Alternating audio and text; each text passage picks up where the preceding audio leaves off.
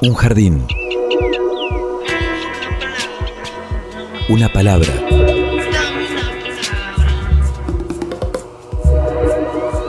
Un sitio donde poder crecer en la tierra. Donde nos alcance el sol. Y donde podamos reír. Una canción que hable de nosotros, de los sueños, de las raíces. Un pasadizo por donde caminar entre las flores. Una tarde. Mi realidad es una realidad donde lo fantástico y lo real se entregusa cotidianamente. Miles de seres vivos con las formas de hoy caminando y flotando en este sitio tan diverso que le dedicamos la existencia para descubrirlo. Conservar y cuidar con amor este jardín de gente. Jardín de Gente, el programa de la Facultad de Ciencias de la Educación de la Universidad Nacional de Entre Ríos. Jardín de Gente, comunicación para vivir.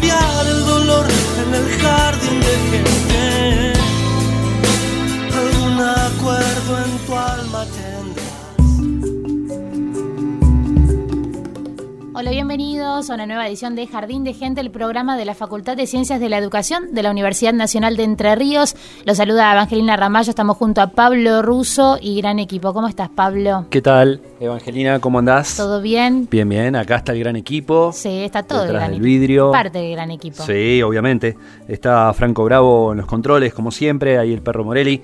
Manos en la espalda, cabeza agacha, está pensativo, dando Siempre vueltas, caminando en ronda, para que se den una idea. Agustina Bergomás, en cambio, está sentada sonriente. A pesar del barbijo, se le nota la, la sonrisa. Cuando los ojos se achinan, ¿viste? Sí. exactamente. Y bueno, también está Valeria Padró y Florencia Espíndola, que son parte de este equipo del Jardín de Gente. Hoy nos vamos a ocupar del teatro en Paraná, fundamentalmente del teatro independiente, de los espacios autogestivos, uno de los sectores más golpeados por la pandemia, por esta eh, bueno, obligación a cerrar esos espacios, el, impedirse la, opción de estar en contacto con el público, ¿no? que es la esencia justamente de esta actividad. Así es, el teatro, sobre todo el teatro en Paraná, vamos a recorrer porque hay un- una gran tradición y variada oferta de espacios, de corrientes, de estilos. Y, además hay algo que se está cocinando y que ya salió de diputados y, falta que, senadores también le dé su empujón, que es la ley provincial de teatro independiente, que eso comprende para toda la provincia de Entre Ríos. y que fue impulsada justamente por eh, grupos de artistas, de directores, de, de espacios autogestivos, como decíamos, que vieron esta necesidad, se unieron y está saliendo de a poquito. Así es, y para recibir a nuestra primera invitada, eh, vamos a contar que ella nació en La Pampa, pero que vive en Paraná desde el año 2012 y que en su búsqueda ha participado en más de 50 obras, performance, intervenciones, que se licenció en teatro, es profesora de artes en danza, con posgrado en dramaturgia del actor, dirección teatral, dirección escénica, y está cursando actualmente una maestría en estudios teóricos de la danza en la Universidad de las Artes de Cuba. Es docente del profesorado de teatro en la Universidad Nacional, en la Universidad Autónoma de Entre Ríos, perdón, y en la Escuela Municipal de Danzas. También hace investigaciones en torno a la corporal- corporalidad en relación al teatro y es una de las impulsoras de esta ley. Ella es Nadia Grandón, le damos la bienvenida a Jardín de Gente. ¿Cómo estás? Hola, ¿cómo están? Hola a todo el equipo. Muy buenas tardes. Aquí algunos, más de uno sorprendidos con, con todo el currículum ¿no? que ha detallado Pablo. Bueno, tenés una ya amplia trayectoria en, en esta actividad, ¿no? Eh, sí, un camino recorrido, sí, de algo así como 25, 26 años. Así que un camino andado. Además, Nadia es eh, una de las dramaturgas y actrices que este, ha trabajado con distintos grupos en la ciudad de Paraná, con Teatro del Bardo, con Metamorfosis, con Compañía Teatral, entonces han dado estos diferentes lugares también. sí, eh, pa- participo actualmente en, en obras de los grupos que mencionaste, también del grupo Hecho a Mano, Eh, bueno, hemos estado recorriendo la provincia, el país, con distintas producciones y algunos espectáculos también concertados, como se le llama esa figura, cuando una grupalidad se reúne en torno a la producción de una obra también. ¿Cómo definís el mapa ¿no? en la ciudad de Paraná en cuanto al teatro independiente, estos grupos autogestivos? ¿Cuál es la actualidad? Hay una, bueno, una gran actividad muy fuerte. Eh, no puedo dejar de, mencionar el tema de la pandemia y de lo que ha significado para la actividad, bueno, no solo teatral, sino cultural, obviamente, la imposibilidad de trabajar, sin embargo, muchísimos grupos permanecieron, muchísimas salas, este, se generaron movimientos colectivos, em, se conformaron no solo en Paraná, sino también en la provincia, colectivos en torno a diferentes eh, luchas.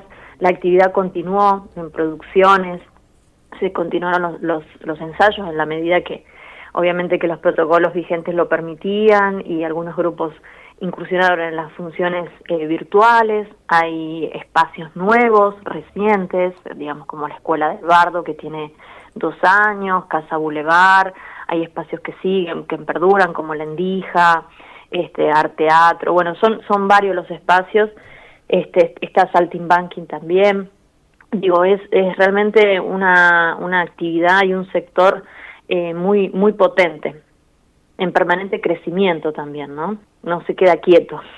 Esto a pesar de la pandemia. Sí, a pesar de la pandemia, a pesar de, de la precarización que sufre el sector eh, históricamente, digamos, la, la, informalidad en cuanto este, a, a los derechos de los trabajadores y de las trabajadoras del teatro, eh, el último gobierno del macrismo donde no tuvimos este un, ministerio de cultura y eso obviamente repercutió en, en todo lo que es lo que son la, la, ley, por ejemplo, la ley nacional de teatro, como se vio afectado el Instituto Nacional de Teatro y eso y eso repercute, eh, eh, incide directamente no solo en, en el trabajo de, de, la, de la gente de la comunidad teatral, sino que incide también en garantizar el derecho al acceso de bienes culturales, teatrales, en este caso por parte de la comunidad. Y justamente en esto de, garantizar los derechos y de trabajar en conjunto fue que gestaron eh, este proyecto de ley, ¿no? Contanos específicamente qué consiste. Bueno, como te decía, que era, es un, sector bastante inquieto. Y en la pandemia, en realidad, en, enero del, del 2020, eh, nos reunimos en Concepción del Uruguay, un grupo de teatristas de diferentes lugares de la provincia, con la idea de retomar un proyecto, proyecto que lleva ya muchos años, te diría décadas de lucha del sector teatral por tener la ley de teatro independiente para Entre Ríos. En el 2012 eh, llegó a, a, una instancia muy parecida a la que tenemos ahora, que logró la, media sanción en diputados y ese proyecto no pasó eh, por, digamos, después del Senado, como bien lo mencionaba Pablo. Eh, entonces la idea fue retomar ese un poco ese proyecto, empezamos a, reformularlo, a reescribirlo, atravesado por nuestros por nuestro tiempo y nuestras problemáticas, nos empezamos a reunir, fue, hicimos una reunión presencial y luego vino la pandemia.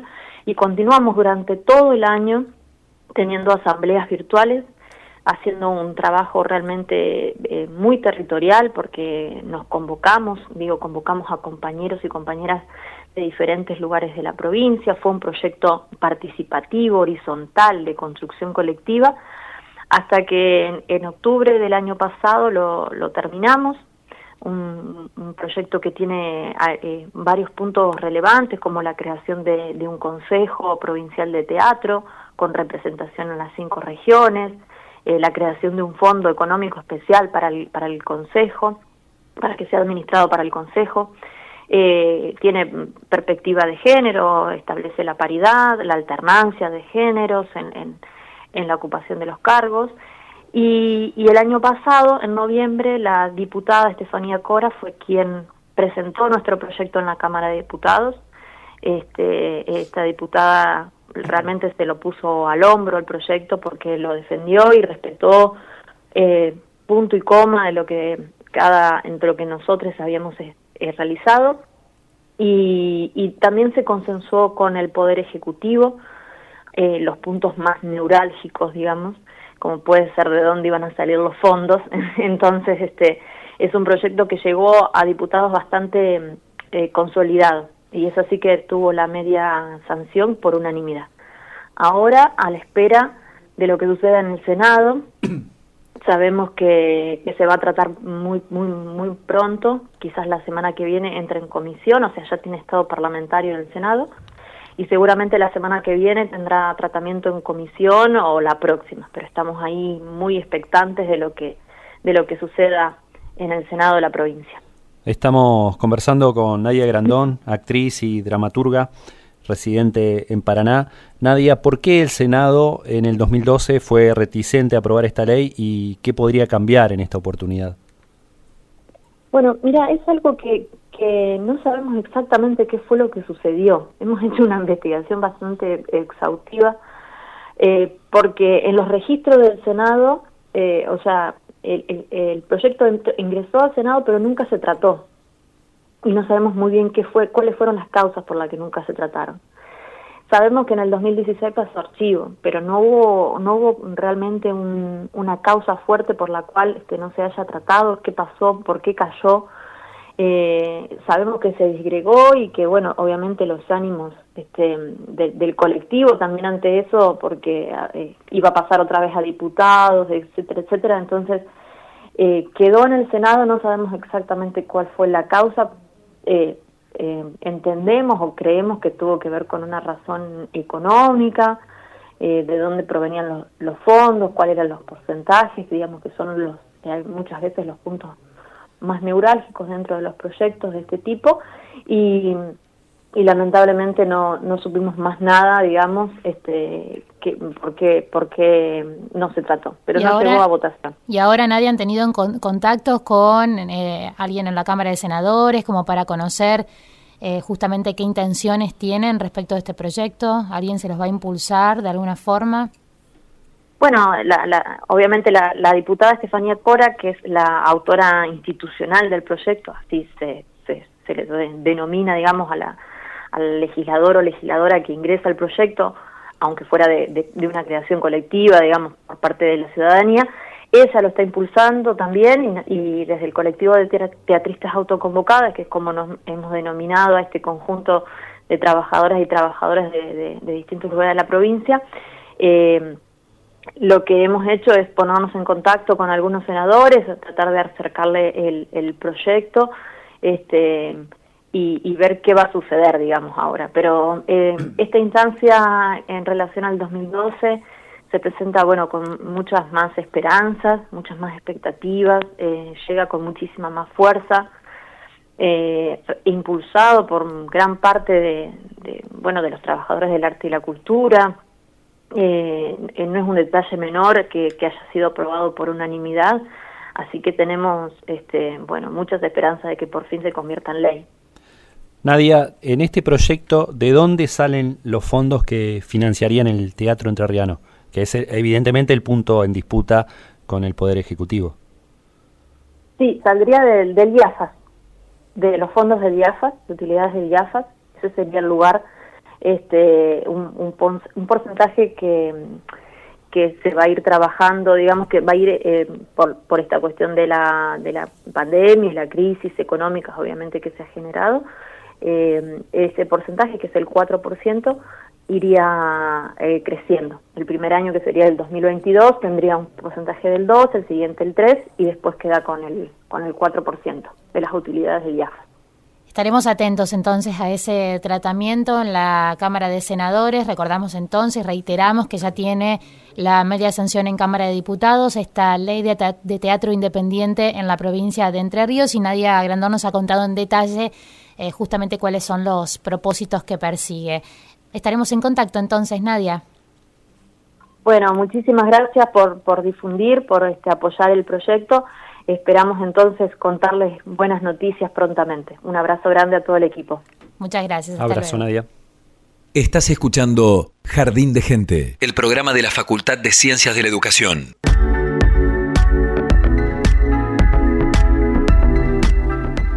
Y vamos a seguir compartiendo testimonios sobre la situación actual del teatro en la ciudad de Paraná, en el ámbito alternativo, independiente, pero también desde el Teatro Municipal 3 de Febrero. Justamente Oscar Leza es su director. Lo que dice es que estamos volviendo de a poquito, se retoman las obras en los distintos espacios y así lo cuenta.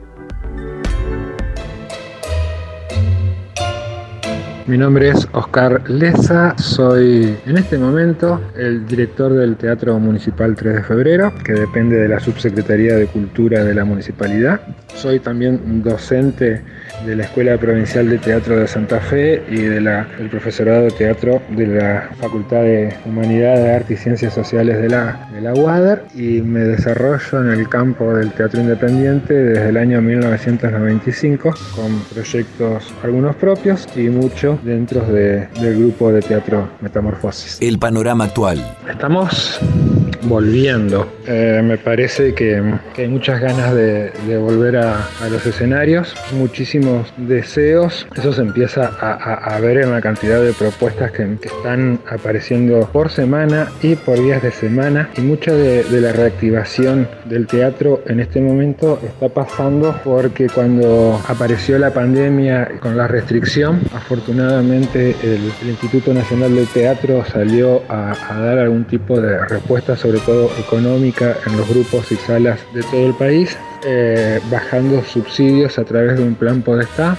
y hoy, justamente hoy, eso es lo que se está viendo, eh, por ejemplo, en la ciudad, donde el instituto está haciendo funciones en salas oficiales y en distintos barrios, en territorio, para la contraprestación de esos subsidios. Y se llaman intervenciones escénicas a cielo abierto, pero también están funcionando en espacio, van a empezar a funcionar en, salas independientes. Y, hay una cantidad tremenda de, obras de la ciudad que se están representando y de obras de la provincia que andan eh, girando sobre el proyecto de ley de teatro independiente. También es interesantísimo que hace unos días atrás los diputados haya aprobado el proyecto de ley de teatro independiente, porque es otra manera de estimular a la producción teatral de la provincia. Una ley que va a tener un funcionamiento bastante similar al del Instituto Nacional del Teatro y que surgió básicamente a través de teatristas autoconvocados que, o de la bases que presentaron un, un proyecto sumamente interesante. El desafío de acercar al público a las Lo que sí estoy notando, y es que más allá de los deseos y, de las ganas de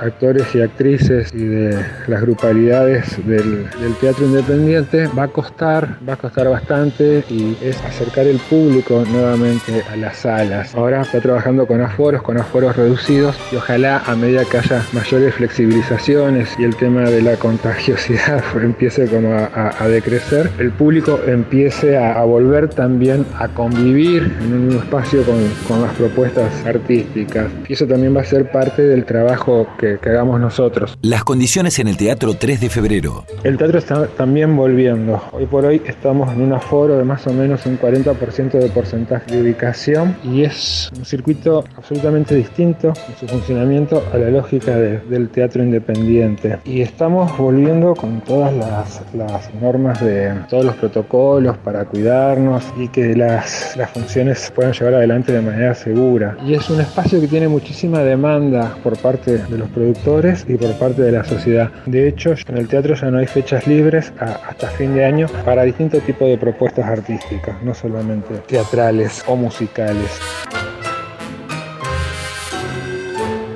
Hasta las 16 estás escuchando Jardín de Gente. Comunicación para vivir.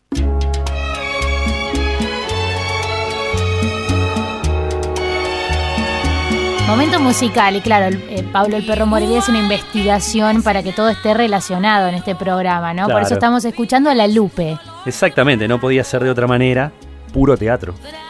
Así se llama esta canción de la artista cubana, nacida justamente en Santiago de Cuba, falleció en Nueva York. Lupe Victoria Jolie Raymond. Dicen que se llamaba Guadalupe en realidad, pero fue conocida popularmente como La Lupe y esta joyita que tenemos para escuchar con todos ustedes esa es tu forma de ser. Yo confiaba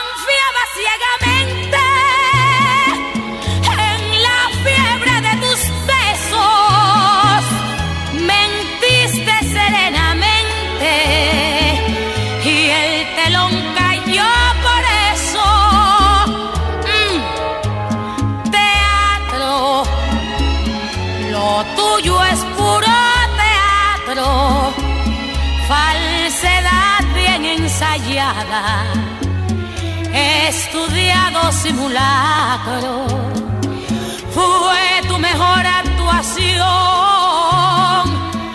destrozar mi corazón. Y hoy que me lloras de veras, recuerdo tu simulacro. Perdona que no te crea me parece que es teatro. Y acuérdate que según tu punto de vista yo soy la mala. ¡Ay!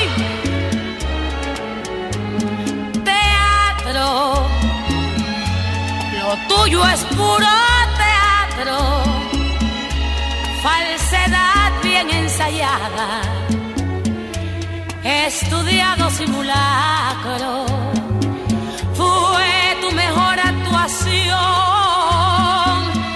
destrozar mi corazón. Y hoy que me lloras de veras, recuerdo tu simulacro. Perdona que no te crea, me parece que es teatro. Perdona que no te crea tuyo es puro teatro.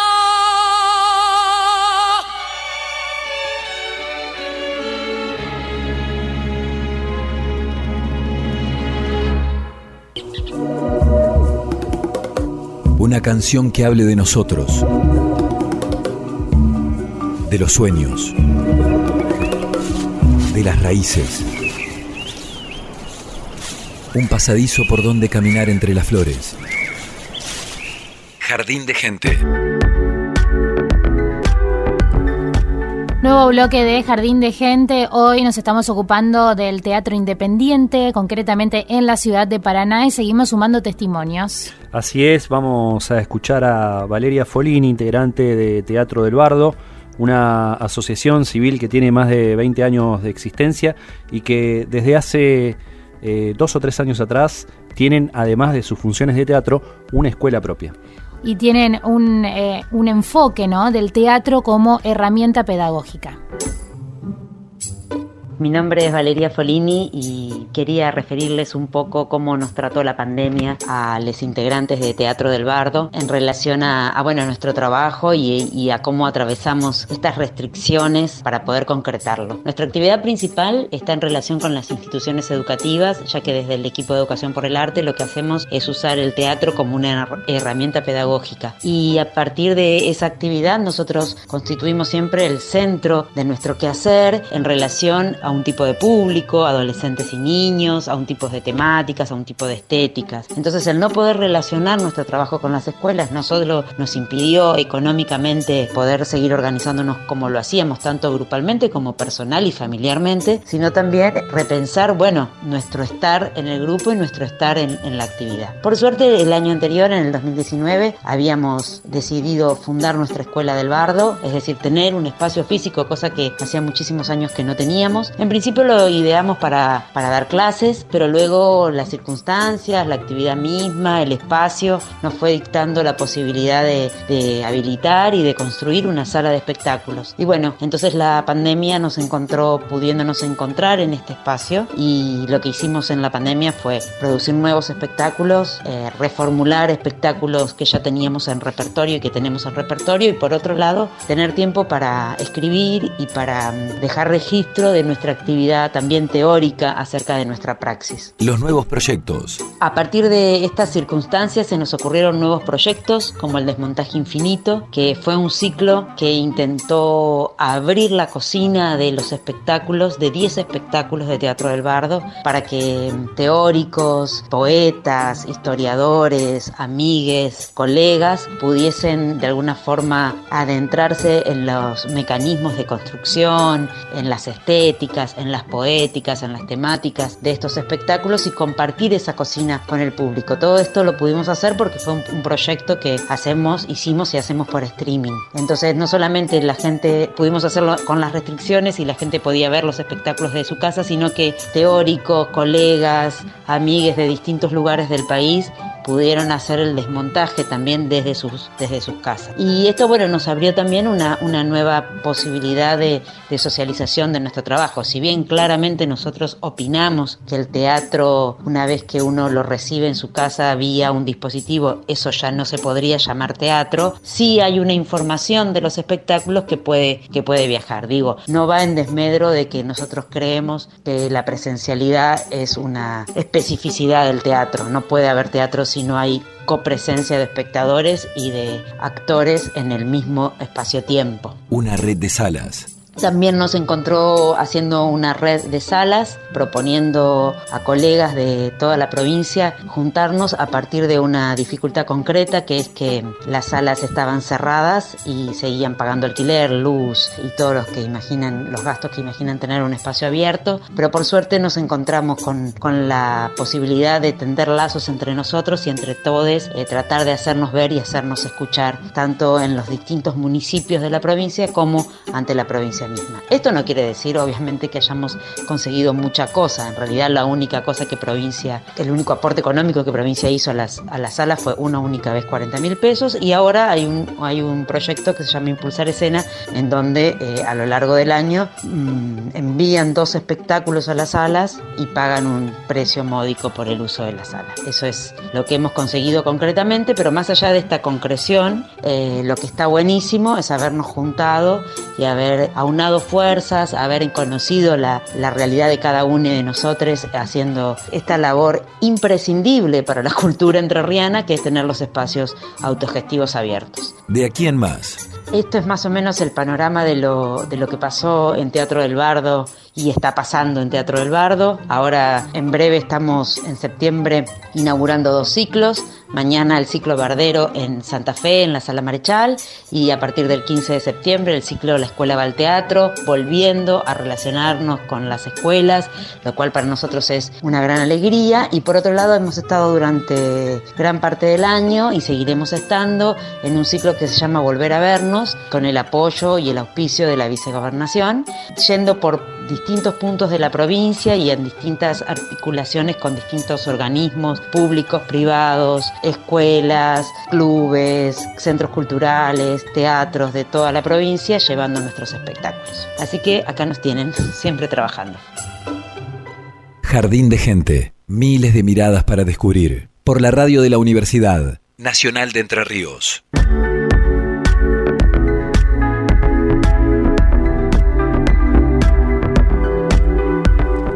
Este jardín de gente seguimos conociendo los espacios de teatro independiente en la ciudad de Paraná, también cómo se fueron uniendo, ¿no? Para lograr los objetivos que tenían en un contexto de pandemia totalmente golpeado el sector y ahora nos interesa el teatro y las infancias, ¿no? También esos espacios incluso de taller de formación para los más pequeños. Exactamente, así como Valeria Folini recién hablaba de Teatro del Bardo y esa escuela que está ahí en la zona de las cinco esquinas. También existe Saltimbanquis en Feliciano 546, un espacio donde les gurises de la ciudad de Paraná pueden ir a realizar talleres y los primeros pasos en, esto de, de, la actuación. Y ya estamos en comunicación con quien está al frente de este espacio, Carlos Vicentín, más conocido como Vicente, es así, ¿no? ¿Cómo estás? Bienvenido. Hola, ¿qué tal chicos? muy buenas tardes, ¿cómo están ustedes? Sí, Vicente, Vicente está muy bien, todo el mundo me, me conoce por ese sobrenombre. Claro que sí. Bueno, y este espacio que tuvieron que sostener eh, a como de lugar, ¿no? En esta, en esta pandemia, cuando estuvieron totalmente cerrados.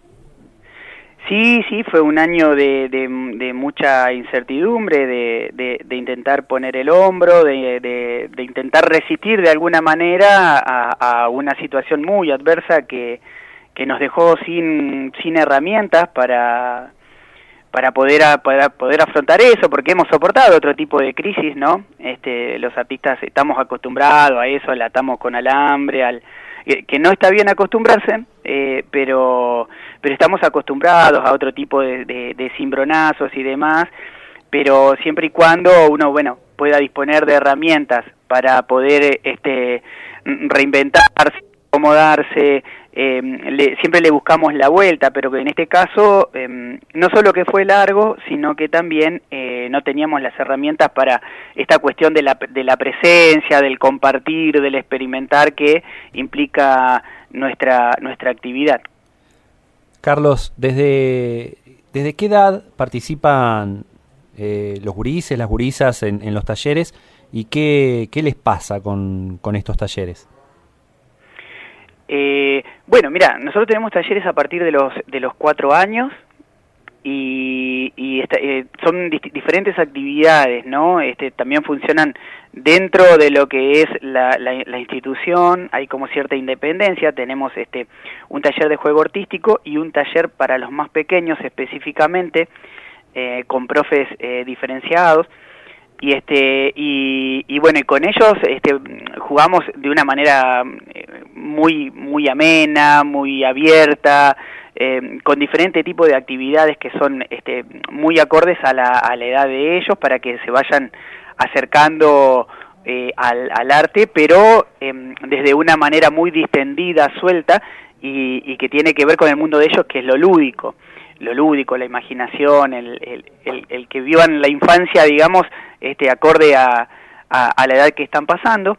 Y después ya vamos, a medida que vamos eh, tomando diferentes edades, este, vamos eh, de alguna manera mm, redoblando la apuesta, mm, buscando algún otro tipo de objetivos que, que impliquen un que implican siempre un sacrificio eh, mayor o un compromiso, una responsabilidad más grande en la experiencia, en, en la forma de, de tomar la actividad, aunque bueno, nuestros talleres eh, hasta incluso la edad adulta están pensados, eh, atravesados por lo lúdico, por un espíritu lúdico eh, completo, de, de, de, una experiencia que sea eh, agradable y sobre todo intentamos de que sea lo más abierta posible, que nuestra visión no, nuestra visión del teatro o nuestras propias experiencias no nublen o no definan las decisiones de quienes asisten aquí.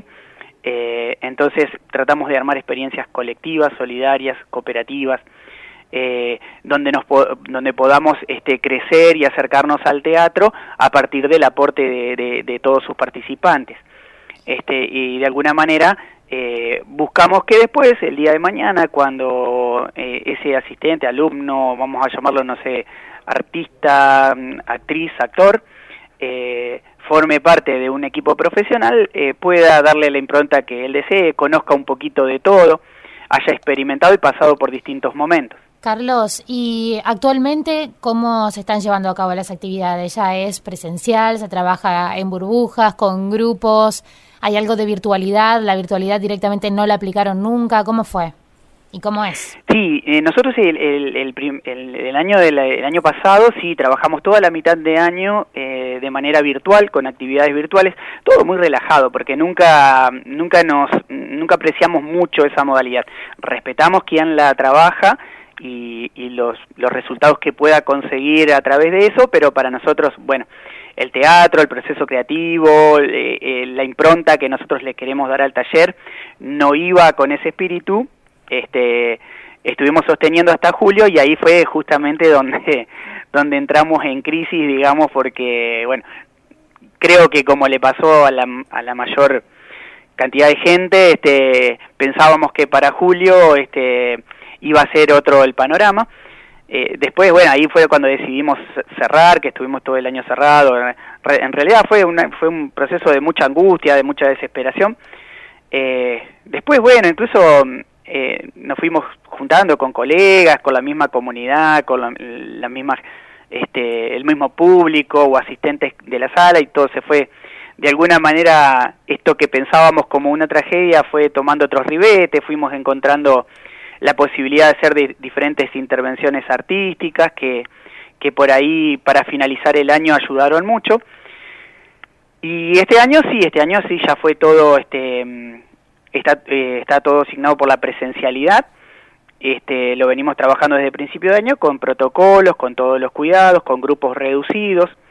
Este, si bien ahora se ha ampliado la posibilidad de, de cupos, tanto de, de público como para los talleres, nosotros seguimos trabajando con un, con un cupo mm, reducido porque creemos que, que todavía no hemos sorteado del todo este este obstáculo que es el, el bichito del covid y este y entonces este preferimos cuidarnos este un, un tiempo más que pasa para, para el año siguiente. Ahí en, en las infancias en cuanto a, públicos de, teatro por ahí cuesta un poco más, ¿no? Tenerlos sentados en una burbuja, prestando atención a, una obra durante todo el, desarrollo. Sí, por supuesto que cuesta, digamos, no está en su... eh, no han pasado por la escolaridad todavía, no están este, están muy libres todavía. Estoy siendo irónico por las dudas. Este, eh, sí, sí, por supuesto, pero también es, es, respetable, o sea, se trabaja con eso, este, eh, se puede se puede convivir con, con las diferentes edades este y aceptarlo o sea estamos siempre con barbijo estamos este estamos cuidados hay, hay eh, los, el resto de los protocolos se pueden cumplir entonces este no es que no es que la gente se está tosiendo ni respirando en la cara, o sea, por más que exista alguna movilidad que siempre es mínima también dentro de todo lo que lo que podría hacer, ¿no? o, o, por lo menos a lo que estamos acostumbrados nosotros. Nosotros en el taller acá estamos acostumbrados a abrazarnos, a correr, eh, este, a, a tirarnos por lados, a, eh, y bueno, eso dista bastante y se extraña muchísimo también ese, ese espíritu con el cual trabajábamos.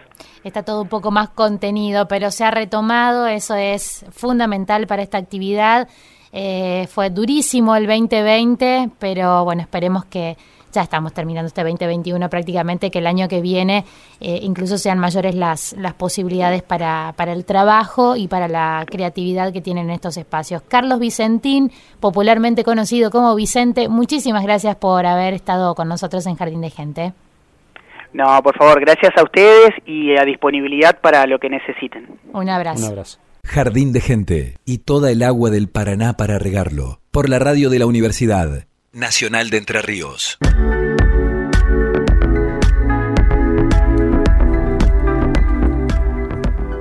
Y en este recorrido por los teatreros paranaenses, ahora vamos a compartir el testimonio de Gustavo Vendersky, es actor y director de teatro aquí en la ciudad de Paraná, integra diversas agrupaciones teatrales y tiene una participación muy especial en esta vinculación que se ha logrado entre la ciencia y el teatro en Puerto Ciencia.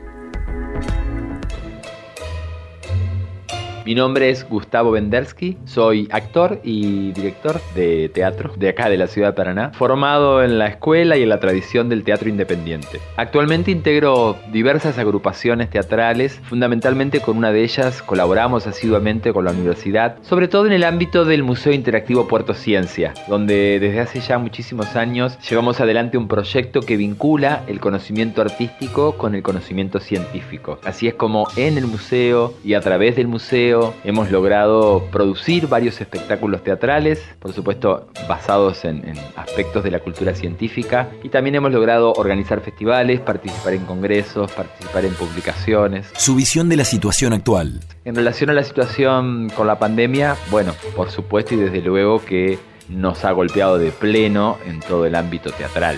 Si hay algo que caracteriza al teatro es su carácter asambleístico, prácticamente de ritual, eh, donde lo que se genera, como dicen algunos estudiosos, es un convivio, es decir, una, una mancomunión, una congregación, donde nos colocamos con nuestras corporalidades y nuestras presencias en un mismo espacio y en un mismo momento, el famoso aquí ahora. Es decir, que por supuesto todas las situaciones de restricciones y de aislamiento han sido tremendas para, para el teatro. Eh, sin embargo, una vez más, eh, el teatro ha logrado demostrar su capacidad de reinvención, su resiliencia, algo que ya ha demostrado en otros momentos de la historia de nuestro país. Ha habido a lo largo de todos estos meses muchísimas iniciativas algunos a través de la virtualidad, peleándose un poco a las patadas con eso, pero, pero sosteniendo esos espacios, otros perseverando, a veces inclusive hasta en pequeñísimas clandestinidades amorosamente cuidadas, pero así se ha logrado sostener eh, espectáculos, restrenos, festivales, ciclos. Tenemos una sala en la ciudad de Paraná que lamentablemente tuvo que cerrar sus puertas, pero también es verdad que otra sala abrió a fines del año pasado. Eh, diría que particularmente Paraná, en el panorama del Teatro Nacional, Paraná se ha destacado en estos meses por, por tener una, una muy importante actividad teatral. Yo en lo personal, el año pasado, los primeros meses de aislamiento, llevé adelante una experiencia que para mí resultó muy movilizadora y absolutamente inédita, eh, porque bueno, construí en la cocina de mi casa un espectáculo absolutamente íntegro en cuanto a todos los aspectos de la producción. Al punto tal de que la cocina de mi casa con el correr de la semana se fue transformando en una pequeñísima sala teatral eh, donde finalmente estrené este espectáculo que se llama Como y está basado en un cuento del queridísimo y admirado Haroldo Conti. Sobre la ley provincial del teatro. Otra de las maravillosas noticias de estos meses tan áridos, tan difíciles tan espesos es la inminente promulgación de la Ley Provincial del Teatro, fruto de militancia y de la perseverancia de muchos años de un puñado de compañeras y compañeros que vienen sosteniendo y, propiciando la iniciativa. Esto para, para nosotros, por supuesto, es una excelente noticia sabemos que el acceso a la cultura es un derecho humano ineludible para, para, las comunidades y paradójicamente o no, en definitiva, generalmente quienes garantizamos el acceso al teatro somos eh, los artistas independientes y el Estado en una proporción mucho menor. Así que bueno, consideramos que es imprescindible y urgente la promulgación de esta ley para que realmente el Estado pueda apoyar de una forma concreta y plena la actividad teatral en todos sus aspectos, en la producción de espectáculos, en la circulación de espectáculos, en la formación, en todos los aspectos que hacen al hecho teatral en sí. Jardín de Gente, con la conducción de Evangelina Ramayó, por la radio de la Universidad Nacional de Entre Ríos.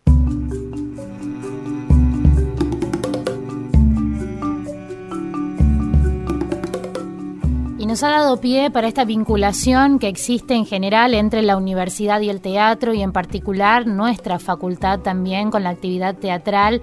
Por eso tenemos un invitado. Un, un invitado de lujo en este Jardín de Gente eh, el licenciado Juan Manuel Jiménez, secretario de Extensión de la Facultad de Ciencias de la Educación, se ha acercado hasta el estudio de Radio UNER Paraná. ¿Qué tal, Juan Manuel? Bienvenido una vez más. Hola, buenas tardes, la verdad un gusto, eh, un gusto estar en, la radio, digamos, un gusto estar con ustedes también y escuchar todos amigos, digamos, ¿no? Toda gente con la que articulamos y trabajamos este, desde la Secretaría de Extensión y Cultura de la Facultad un poco también este, cuando ingresamos a, la gestión, eh, modificamos el nombre, un poco ampliamos el nombre e incorporamos la cultura teniendo, mm, digamos, con, con, una concepción no de lo meramente del evento artístico, sino mm, partiendo de que nuestra unidad académica, con sus carreras de educación, y de mm, comunicación básicamente, pero después se ha sumado gestión cultural también.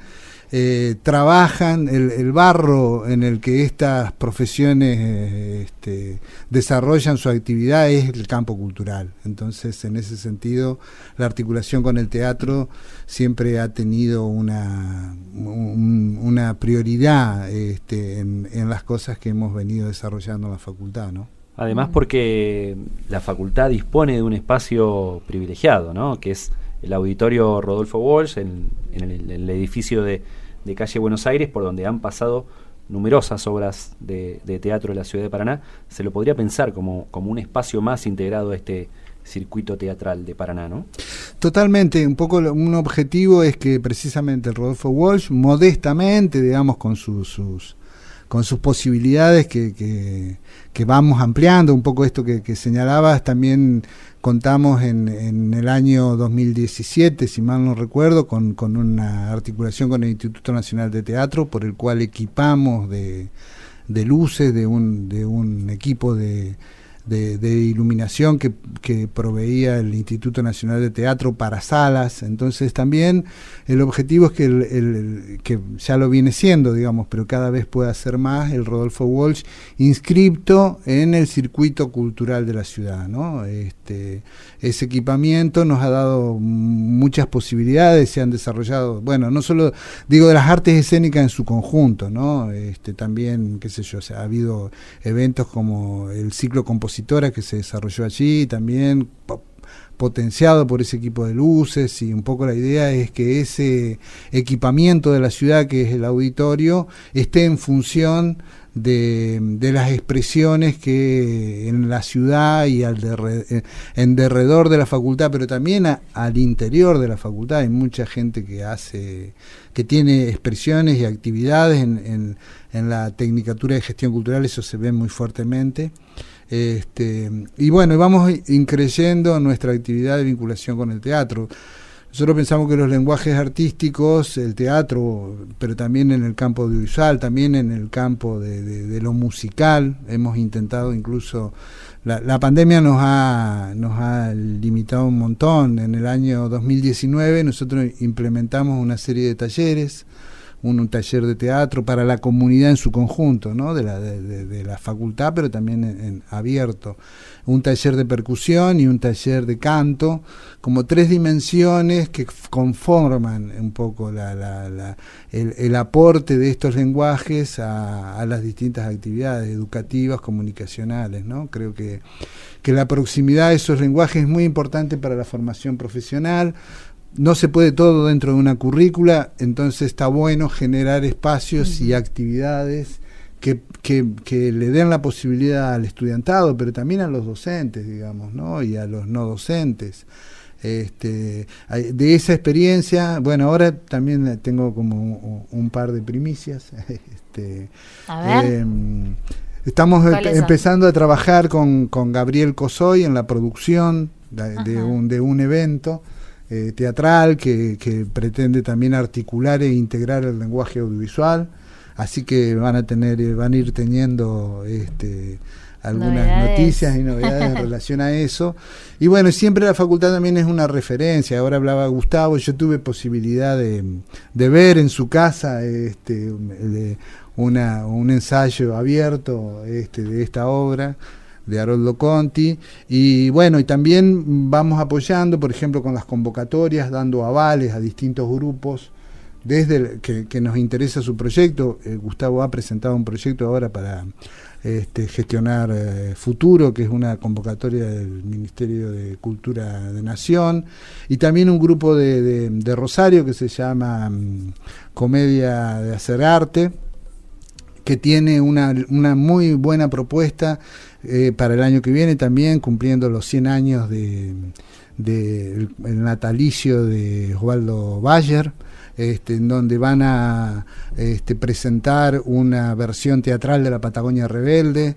Y bueno, ojalá estos proyectos se puedan concretar porque son sustantivos, digamos, ¿no? En cuanto a su propuesta y un poco este, es la idea también ir no solo este, abriendo el espacio, sino también generando, así con docentes, con distintos estudiantes que se van a sumar a las propuestas. En, en el caso de esta reapertura, de retomar, de abrir la sala nuevamente, el auditorio, en este caso Rodolfo Walsh, ya se piensa para el año que viene, están con la expectativa de cerrar este año con alguna actividad en este sentido? Mirá, eh, la idea es sobre fin de, un poco de, estos meses que están quedando, tener alguna apertura. Pero ayer casualmente estuvimos en el, en el auditorio y bueno, nada, también hay que poner en funcionamiento los espacios que la pandemia ha dejado inactivos. Hay que probar las luces. Hay que probar las luces, hay que cambiar cables, hay que cambiar Podemos hacer un jardín de gente sobre el escenario de Rodolfo Walsh cuando, ¿eh? con, el estudiantado en alguna oportunidad, ¿no? Cuando se pueda retomar, perro, ¿qué decís? Absolutamente. Bueno, quedamos un jardín de gente en vivo desde el Rodolfo Walsh con los estudiantes que se puedan ir de acuerdo al protocolo, siempre. Totalmente, siempre. Estaría bueno para retomar. Bueno, entonces este año no se abre todavía. Este año tenemos pensado alguna cosa sobre después de octubre, digamos, estamos ahí. Este... Falta poquito igual, ¿eh? Sí, sí, nos falta mucho. Por eso digo, estamos avanzando en mejorar el espacio, en, en acomodar el espacio en realidad y tener alguna posibilidad de abrir con, con, con aforo, con protocolo. Pero bueno, darle aire, empezar a darle aire porque todos necesitamos un poco de oxígeno, estamos ahogados con esta, con esta pandemia. Y volver a habitar un poco los, los edificios, ¿no? De, la Facultad de Ciencias de la Educación. Eso, habitar, habitar. Habitemos colectivamente, que eso nos va a dar mucha salud. Juan Manuel Jiménez, secretario de Extensión y Cultura, entonces de la Facultad de Ciencias de la Educación de la Universidad Nacional de Entre Ríos. Te invitamos a conocer la agenda, que ya la sabes, ¿no? Las actividades que se vienen. En realidad, una convocatoria muy importante, Pablo, que es la apertura de la diplomatura en comunicación comunitaria en radios. Así es, eh, empieza pasado mañana, este viernes, este inicia la diplomatura con un panel temático abierto al público en modalidad virtual, por supuesto, y ahí va a estar María Cristina Mata, que es la referente en el tema de la comunicación comunitaria, Patricia Fasano, integrantes de radios comunitarias de Entre Ríos y de Santa Fe. También estarán las autoridades de, la facultad y, por supuesto, también la vicegobernadora de la provincia de Entre Ríos, este, Laura Estrata, que es una egresada de la Facultad de Ciencias de la Comunicación, porque la vicegobernación eh, brinda un apoyo muy importante a esta diplomatura, está este, pensada ahí en conjunto. Así que arranca este viernes, la semana que viene seguramente tendremos más novedades de lo que fue este panel con María Cristina Mata. Muy bien, estamos llegando al final de esta nueva edición. Eh, nos vamos a despedir con música, pero antes el agradecimiento a todo el equipo, ¿no? Por supuesto, Franco Bravo en los controles, Valeria Padró, Florencia Espíndola, Agustina Bergomás, el perro Morelli.